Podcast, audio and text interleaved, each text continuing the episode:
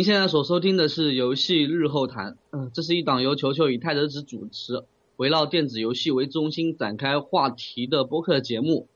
呃，我是球球，呃，是一个见习产品经理。呃，泰德子，你也做一下自我介绍吧。呃，我泰德子，然后做过很多奇奇怪怪的事情，现在是在美国读书。呃，基本上算是一个码农吧。这是我们的第一期，同时我也想说一下，就是每我们的节目会在发出去的地方，将我们的社交网络的账号和地址公布在呃我们节目发出去的平台上。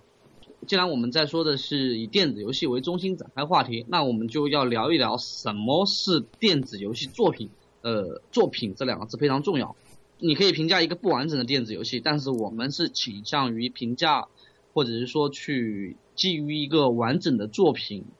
去聊的。嗯，之前说过一个比喻，说是你有一个椅子，然后放在博物馆里，然后大家都在坐这个椅子，然后直到有一天有个艺术家把这个椅子上贴个标签，说这是我的艺术品，然后把它搬进了玻璃柜里，那么它就成为了艺术品。传统的所谓是意意义上的游戏玩具，实际上有一点这样的感觉。就是说，它从椅子变成艺术，我不是说变成艺术品吧，就是它从椅子被艺术家发现，作为一种表达方式，重新的把它重塑出来了。这个过程，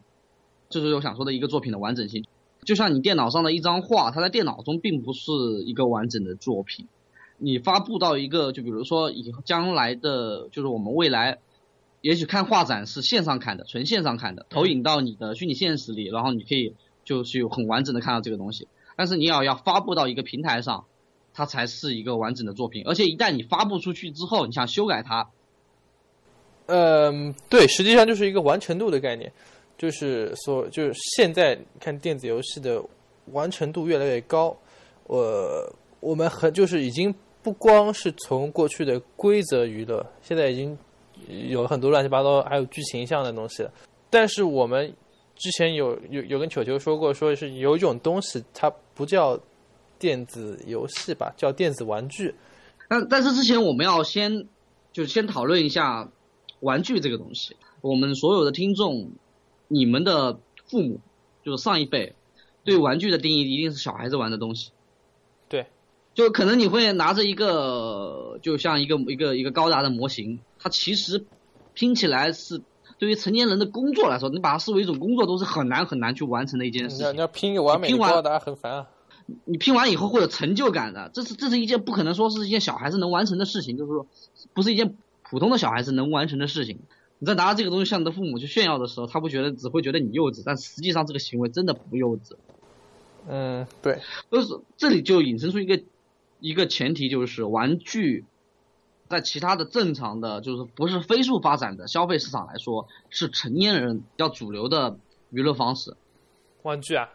对啊，就像乐高啊。但我现在我不了解乐高，我就不评价乐高了。嗯，但是但是乐高有一个结果就是，就是大人也在玩。他所有人都在玩，就是无论成年人还是小孩。然后你乐高完成了一个东西以后，别人会觉得你是完成一幅画一样，完成一幅油画一样。就是这件事情，我最早的时候，呃，在一些电视剧作品啊和一些书籍中有看到这种说法，然后他们很平缓的把这件事描述出来，让我觉得很意外。就当时我觉得，咦，他玩乐高这么一个东西，完成了这么一个东西，不会让别人觉得他很幼稚吗？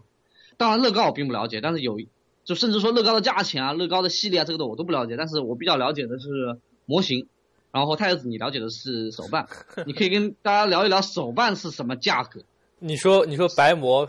是吗？还是从数就是一个你从数据就是我正常的就是销量非常大的手办。嗯，一般来说 PVC 的话是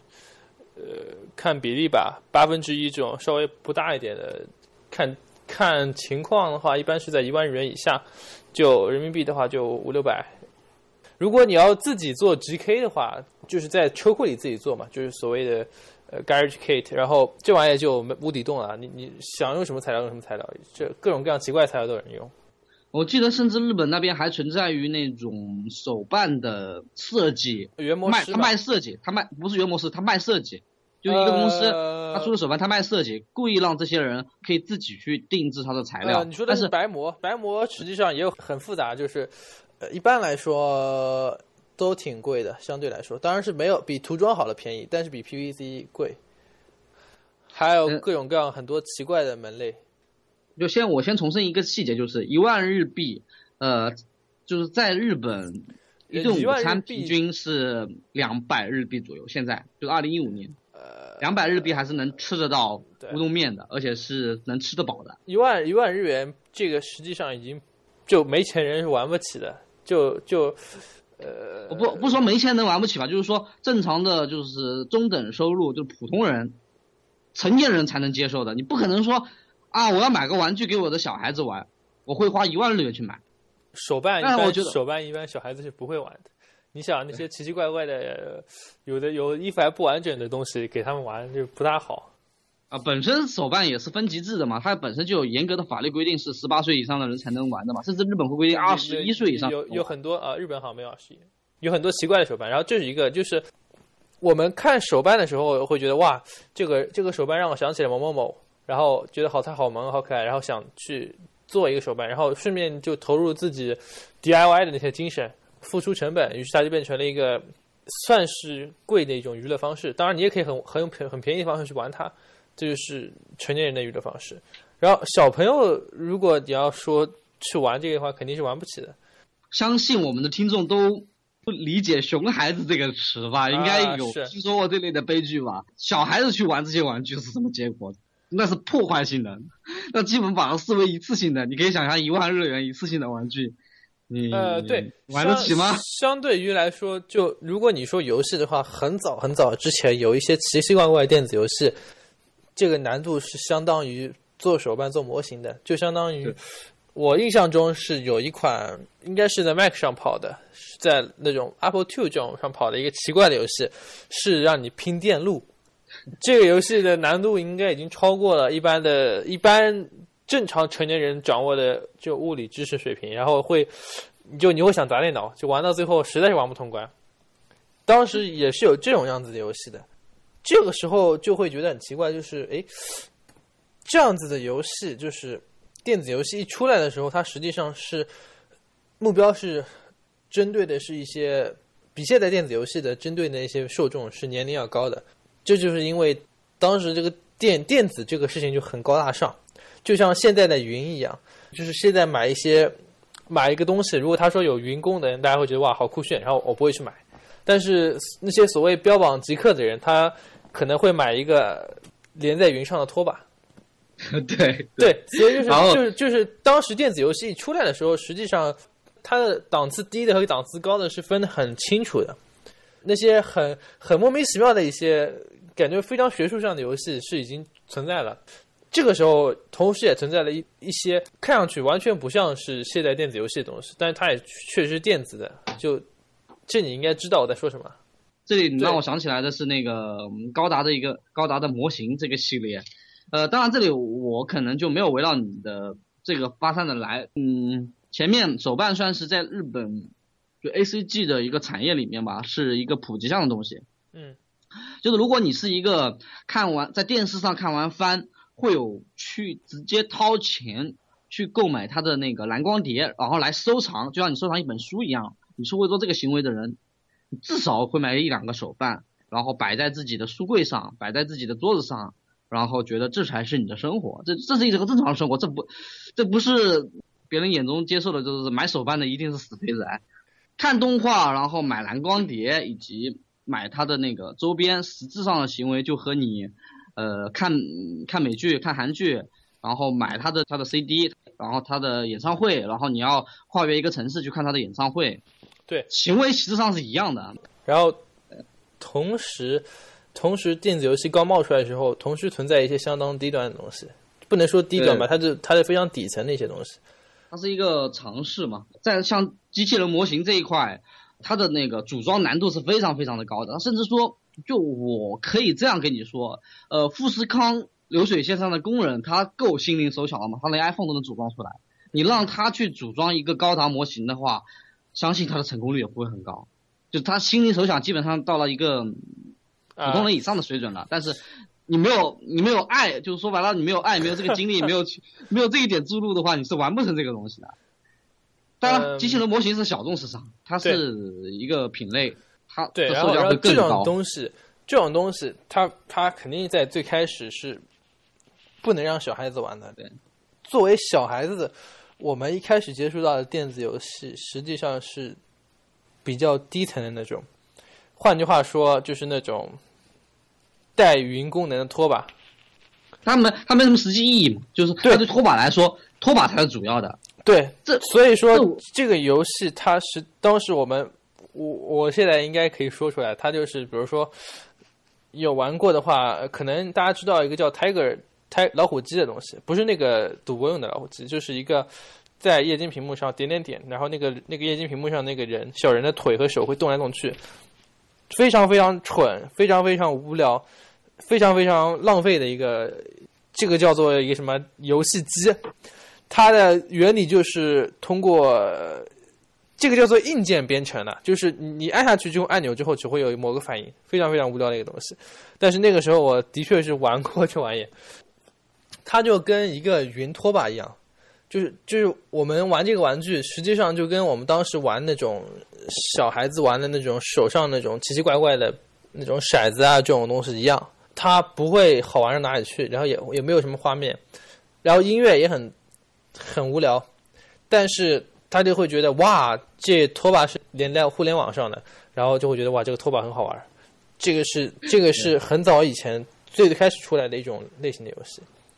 当一开始电子游戏出来的时候，都是一些很奇怪的，呃呃，也不是奇怪，就是当然有很高端的一些游戏，然后剩下的一些游戏就会想，诶，呃，到底给谁玩呢？那么给小朋友玩的的游戏呢，做出来就是这玩意。同时它很便宜、很廉价，它普及化了。它并不是说是一个没有电子游戏的时候横空出世的一个东西，它的所有的东西都是在 copy 呃四家 copy 那个任天堂的一些游戏，嗯，然后它很便宜，很便宜，便宜到什么地步呢？便宜到后来北美那边你买一个口香糖，对啊，你它附送你 Tiger 你你你你随便买 Tiger，买了换换了扔，一堆电子垃圾，对就是对是吧？丢海里的。对，但这这一点就有点像中国的三，就是中国所谓现在的山寨市场了。其实，在飞速发展的时候，经历像中国这种会山寨化别人的行为，其实是一件很正常的事情。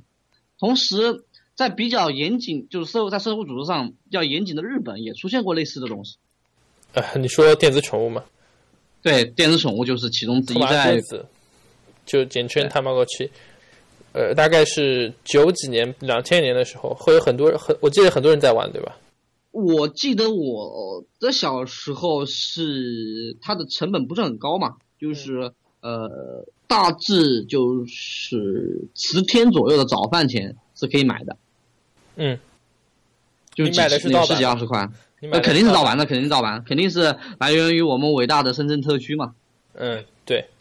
电子宠物蛋在在日本本土出现之后五六年才向国内传输嘛，对才向国内山寨出来呃，第一款但是它第一第一款但是它 Tamagotchi 是一九九六年的时候出出的，但是我们却是在两千年初才接触到呃，对，没办法，这个东西是一个什么样的东西呢？首先我跟听众解释一下，我它本质上是一个玩具，它的玩具行为被电子化了，对，就是他通过电子化的方式把他的玩具行为给延伸了。就比如说你有一个玩具外表的娃娃，它是最早电子化是什么呢？是这个玩具能发出声音或者亮光，对，你按一下它，这个娃娃会叫一下，对吧？对对，会这样。然后，然后它这个电子宠物就比它更高级的一层。对这个娃娃不仅会叫，你一直不理它，它还会它会戳你，对吧？对对，它会它会叫你，就会滴滴滴。生病，虽然这生命只是一行代码而已。对，就是这样的一个东西。实际上，我举一个不恰当的例子，就是相当于你原来是在玩手办，假设小朋友能玩得起手办的话，然后你你非常喜欢手办的这个女性角色，然后想让她成为你的女朋友，更加高级一点玩法是，这个手办的某些部分通过温度上升之后，它材料比较特殊，它会它会变软，通过体温会变软，这是更加高级的玩法。然后再更加高级一点的玩法就是这个手办可以动的，或者它里面有一些你按一下它戳一下它，它会有反应。再高级一点的玩法就是你这个手办可以养在你的手机里或者养在游戏机里，然后这就是 我不说名字了，就是所谓电子宠物，其实就是那种呃呃 Love Plus 的退化级，但是它是当时的逻辑是这样，就是我们把一些当时是小朋友喜欢抱着一个娃娃玩这个东西搞了搞成电子的，就这样。我先做个就针对这个观点做一个总结吧，就是简单的说，就是电子玩具实际上就是它模拟成你现实中的一个东西，它没办法模拟一个世界出来。对，它就像它像它像植物一样，它是辅助你的世界存在的，它能产出空气，啊，它就是这么一个存在的东西，它不可能像它不可能模拟一个不需要空气的世界出来，然后让你知道这个一个世界是什么，这个一个虚拟世界是什么样子。但是电子就是游戏这个东西就可以模拟一个像世小世界一样的东西出来，像就像扑克牌规则，就像小孩子之间玩的，就是两个人一起玩的一些游戏，他不在乎手上玩的是扑克牌还是手画的扑克牌，还是是不是扑克牌都没有关系，他只是告诉你这个东西代表了这个，然后我模拟这个东西出来，其实这就是构建世界的基本要素嘛。这个东西实际上在电子游戏最初是有出现过的，但是流行起来是很晚之后的事情。这些电子玩具它的存在是非常独立性和其他的玩具或者说和你的世界是有点格格不入的。它它真的就像，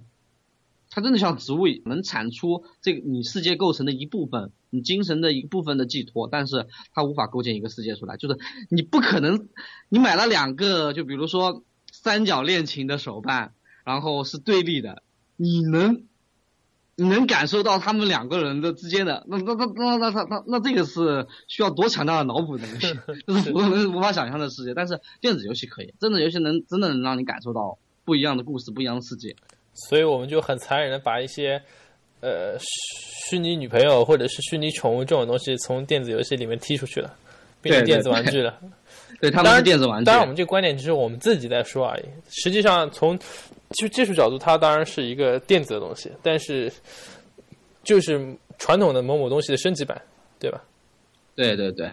它的本质上就和你的玩具，就是说，呃，Live Plus 它的本质上跟你的手办是没有区别的。它本质上就是就是你随身携带一个手办，然后这手办会动，出来会有反应，对，还会发出声音。对，但是它就是手办。然后，如果它要更高级，就是我们已经算是我们小时候遇到过的电子电子宠物。如果这东西要更高级，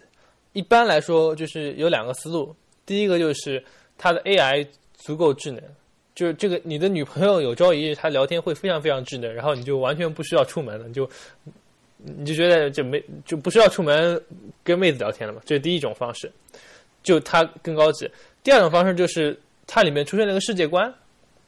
就是你不仅可以有自己的宠物蛋，你还可以去拿自己宠物蛋去冒险，去抓别人的宠物蛋，然后还可以决斗。这玩意就是这里其实那个电子宠物蛋的后几代的版本其实有尝试了，就是和别人的宠物连线嘛。当然，呃，就是因为它的连线和你前面说的这些特性，让。它的植物属性越来越强，越来越重要，重要到呃你需要呼吸它的空气。但是它再重要，它还是植物，植物就是植物，植物没办法像动物一样，就像一些架空的世界里会把植物跟动物的特性并做一个拼接，然后它就变得很可怕。呃，但是它植物它，但是它对于现实意义来说，它植物它就是植物，它把这层意义走出来了，这件意义就很重大了。嗯，是的。这其中，就我举一个，就刚刚我打断你的前面一个例子来说吧，呃，你刚刚提过，就是这个东西再智能也有它的局限性，在这个时候，即使构建出来这个世界观，这个时候你现实中想看一部电影，相信人类的 AI 还没有达到让你这个独立的一个手办像的一个电子虚拟玩具，呃，能和真人一样和你一起看这部电影，同时在看电影的时候能跟你有一个评价。这是目前人类 AI 做不到的事情，所以它的局限性就在这里了。对，所以，所以，所以这个时候你的沉浸式体验就断了，就就是就是说说实在，就是在就是要么就是这个游戏的屏幕里面和屏幕外面是两个世界。如果你你妄图把这个屏幕里面、屏幕外面的世界衔接起来，你妄图用一个电子宠物蛋模拟出一个模拟一个你养了一个异世界宠物这种感觉，然后。你会发现，一开始可能会有成果，但是到最后总归会有悲剧。然后这个这些东西就不可避免的被归类为电子玩具，虽然他们做了很很很多很多的尝试，但是如果你这就把这个屏幕里面和外面东西分开来了，那么它就变成了一个里面有个世界变成一个游戏，然后你就会觉得它的像素再低也无所谓，它的 AI 再纯也无所谓，这个就是叫做口袋妖怪，大家应该是应该是有印象的。嗯，对，他构建出来了一个他自己的世界世界观出来嘛，就是呃，你不需要跟你的现实衔接、系统衔接了。就我玩电子宠物蛋的时候，玩 Play Plus 的时候，或多或少的还是会考会去想跟自己的世界衔接，但是呃，口袋妖怪基于电子宠物蛋这么一层立这么一层示范性的一个哦，当然前面我得打断一下口袋妖怪这个话题，就是。电子宠物蛋虽然我们在把它归类为电子玩具，它在电子玩具这个属性上升华，在那个时代升华到了一定的高度，就是让电子游戏的开发商观察到了这么一个场景，就是移动端的场景，就是移动游戏该怎么做的场景。当然，在那个时代，那个任天堂是有做过那个 Game Boy，是 Game Boy 对吧？对，第一代的就有尝试过做。G B G B A 对。对，尝试过哦，不是不是 G B 第一代 G B 对，对 G B，呃，那那个时候 G B 上的所有游戏都是电视机游戏的那个复刻版，这个东西是不能消灭碎片时间的，然后它需要很强的仪式感。它虽然让你方便，但是其实就是搬了一个小电视机在你手上，但是小电视机和掌机是不一样的，完全不一样的，这是这是属性定位的问题。嗯，对。但是电子宠物蛋推出了它的那个，它为了把这个玩具。升华到一定的高度，它像是被动的记忆啊，呃，那个关机以后，它会计算这个那个关机的时间去变化它的那个电那个宠物的状态啊，这些这些概念提出来了一个移动游戏的一个场景出来，然后通过这个移动场景产生了口袋妖怪，因为口袋妖怪的第一代也不是这样的，就是口袋妖怪的第一代完全也是像那个电视机游戏一样。是一个没有那么深的场景的，但是因为电子宠物蛋这个冲击，就是它它成长的速度太快了，整个市场都接受了这种方式，同时它也是一个非常好的方式。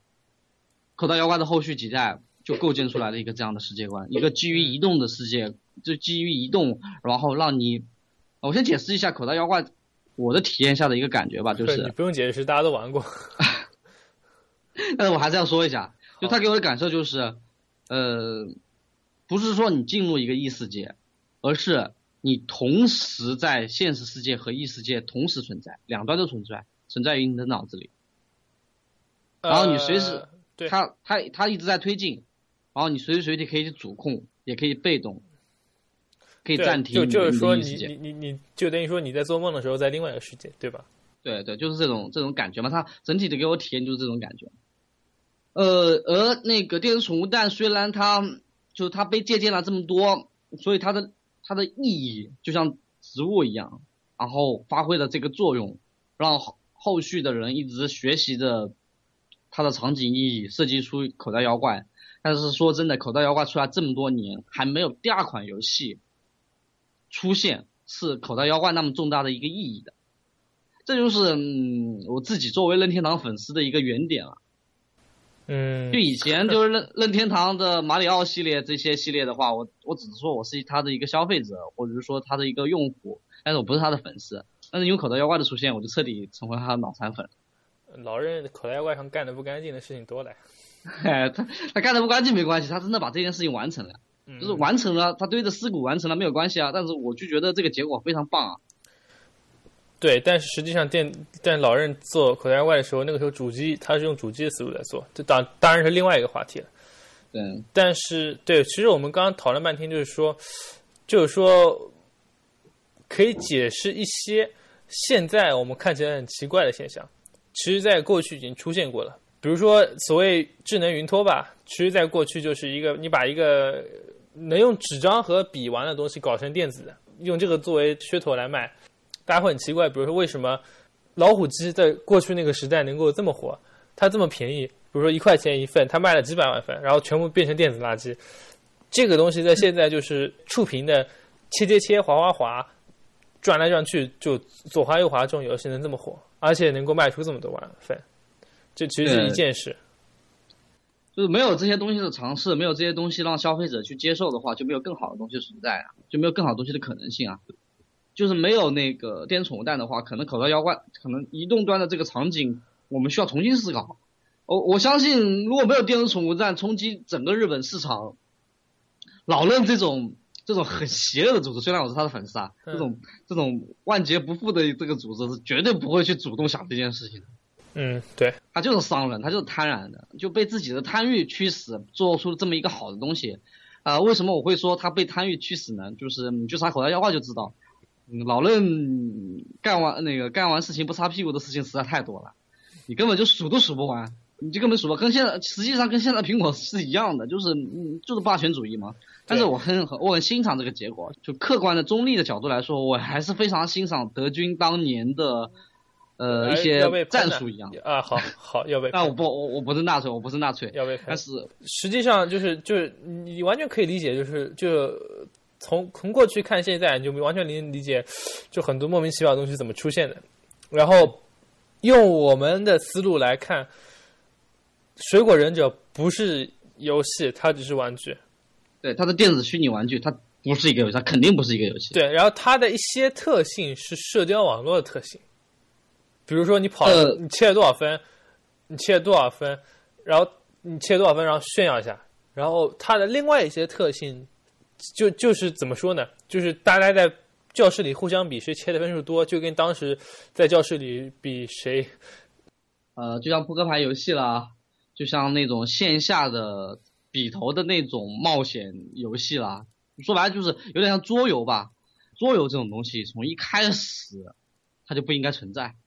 就如果说电子游戏发展是正常的，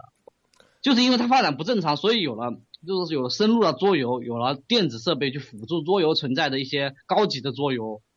就是桌游这个东西发展到万字牌，其实已经可以作为一个瓶颈了，作为一个局限的一个瓶颈了。呃，就像扑克牌游戏，一张扑克牌的作用它就是固定死了，但是如果是电子化规则的话，你可以把一张扑克牌变得灵活，能延展出去的东西瞬间就不能。它的可能性就超越了那个万字牌。当然，万字牌是经过了几代人常年累积的那种对于规则娱乐的一个深入，然后的一个精华，这不可否认。如果桌游不带社交目的的话，它本质上是，它如果没有，如果你去掉它的社交目的的话，它本质上是完全可以线上化的。而且，它如果作为一个游戏，它会是一个很糟糕的游戏。大部分的桌游。但因为当时那个当时是基于线下物理限制，但它基于线下物理限制还是能搞出来的这些东西还是很好玩的，还是受到了电子游戏制作者作者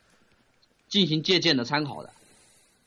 嗯，就像现在我我现在的那个所有几乎所有的 RPG，它的表演形式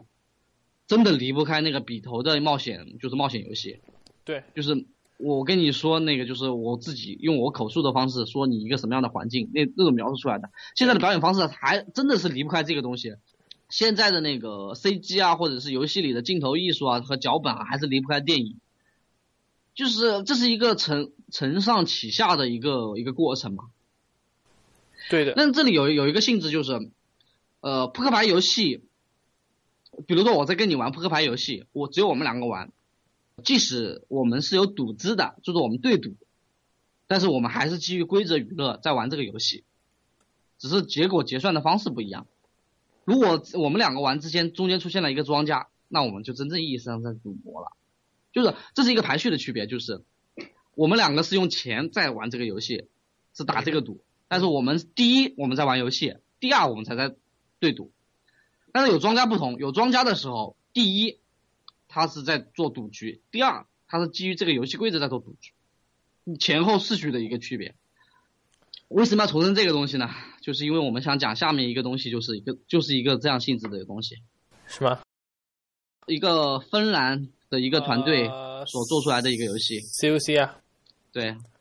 叫它叫中文翻译应该叫部落战争还是叫 Clash of Clans 部落战争？对，对，部落战争。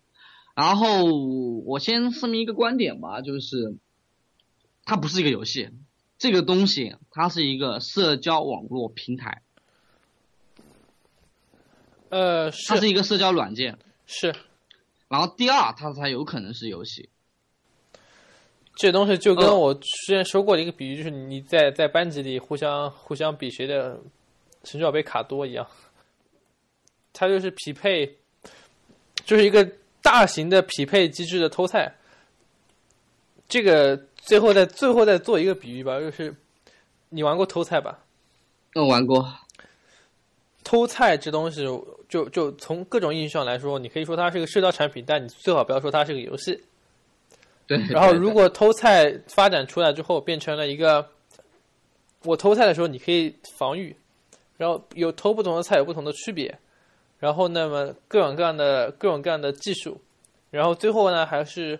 当然这个技术都不是很复杂的。最后呢，偷完菜之后你还可以炫耀一下，社交网站你可以分享一下。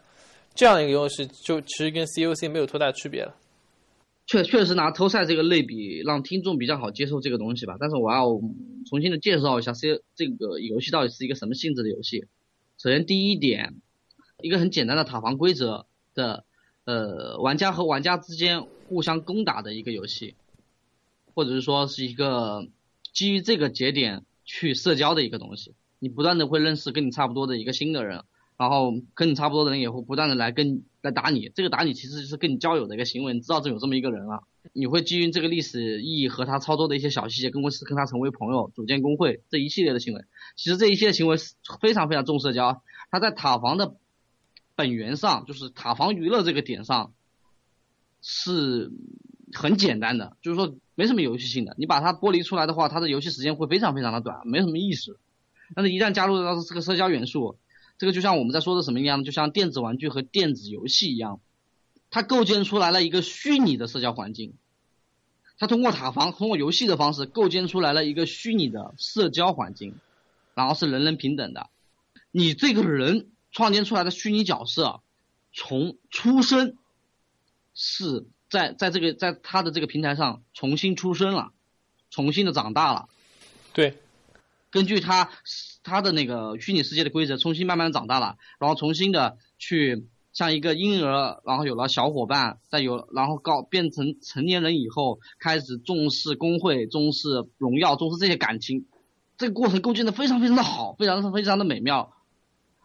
但是它不是电子游戏，它的意义就跟就和电子宠物蛋一样，它作为一个示范本一样，把这个模式给用其他的方式表达出来了。但是，那么我就非常非常期待，用他这种方式，或者是说理解到他这种方式的其他游戏制作人，制作出真正的基于这个节点的一个电子游戏出来，那就是一件非常非常棒的一个一个一个东西。呃呃，就是说，稍微期待一下所谓真正的电子游戏的未来吧。对，呃，或者说基于这种，就像哦。这里我做一个总结吧，就是口袋妖怪，像口袋妖怪一样的这种大型的，不说大型吧，像口袋妖怪这么好玩的这一个游戏，